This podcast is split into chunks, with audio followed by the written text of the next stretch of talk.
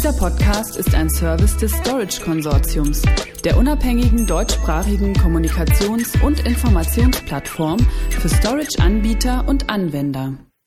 Wichtige Kennzahlen zum unterbrechungsfreien Zugriff auf Unternehmensanwendungen. Recovery Point Objective und Recovery Time Objective, RPO und RTO, als Parameter zur Planung eines kontinuierlichen Geschäftsbetriebs aus Sicht der IT-Organisation. Zum Thema.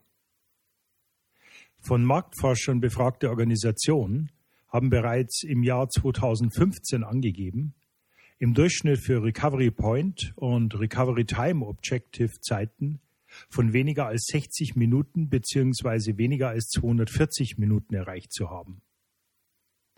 Das ist hoch, denn viele Geschäfte erlauben diese Ausfallzeiten nicht und verursachen so ungeplante Downtimes von Applikationen und damit jährliche Kosten in Millionenhöhe durch verloren gegangene Umsätze, geringere Produktivität oder versäumte geschäftliche Chancen.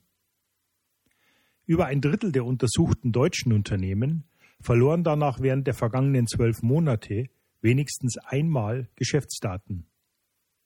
Von den befragten deutschen IT-Verantwortlichen war dabei nur etwa ein Viertel sehr sicher, dass ihre derzeitigen Data Protection Applikationen für den Schutz der neuen, schnellen Flash Arrays geeignet wären und fast die Hälfte war der Meinung, dass die in der Cloud gespeicherten Daten nicht vollständig geschützt seien.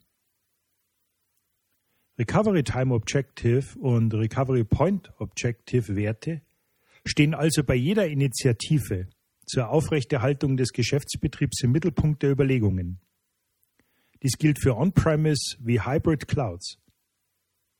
Recovery Point Objective RPO definiert die Zeitspanne, die im Business Continuity Plan den gerade noch zulässigen Grenzwert darstellt.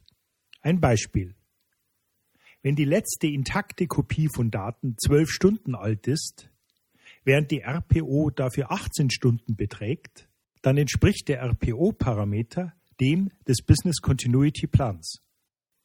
Recovery Time Objective RTO. Sie definiert die Zeit, die benötigt wird, um den Geschäftsprozess nach einem Ausfall im Rahmen der SLA-Vorgaben wieder produktiv werden zu lassen. RTO gibt damit eine Antwort auf die Frage, wie viel Zeit zum Recovery nach einer Geschäftsprozessunterbrechung zur Problembeseitigung zur Verfügung steht. Beide Parameter mit weiteren Analysen zum Einfluss von Ausfällen auf den Geschäftsbetrieb liefern somit eine fundierte Grundlage zum Aufbau einer praxistauglichen Strategie im Rahmen von Business Continuity und Disaster Recovery Planungen. Die Datenreplikation zwischen Standorten, Systemen und Cloud-Ressourcen ist ein bewährtes Verfahren zur Minimierung der RPO-Zeiten, denn das Zielsystem repräsentiert das gespiegelte Image der Quelle. Der jeweilige RPO-Wert hängt damit nur davon ab, wie schnell die Änderungen übernommen werden können, beziehungsweise ob asynchron oder synchron gespiegelt wird. Entscheidend bleibt aber letztlich die Tatsache, wie schnell sich die Daten auf der Zielseite den jeweiligen Anwendungen zur Verfügung stellen lassen. Mithilfe neuerer Verfahren wie Data Copy Virtualization lassen sich auf Dauer zum Beispiel viele unnötige Datenkopien vermeiden, da immer eine sogenannte goldene Masterkopie der jeweiligen Produktionsdaten zur Verfügung steht. Damit lassen sich Disaster- und Backup-Prozesse vereinfachen und Kosten reduzieren. Zusammenfassung. Je nach Komplexitätsgrad im Unternehmen bzw. der Organisation existieren derzeit verschiedenste manuelle und auch teil- bzw. vollautomatisierte Prozesse. Wo immer Organisationseinheiten und komplexe Systeme beteiligt sind, existiert in der Praxis jedoch eine Differenz zwischen den beschriebenen Zielen und den tatsächlich zu erreichenden Werten.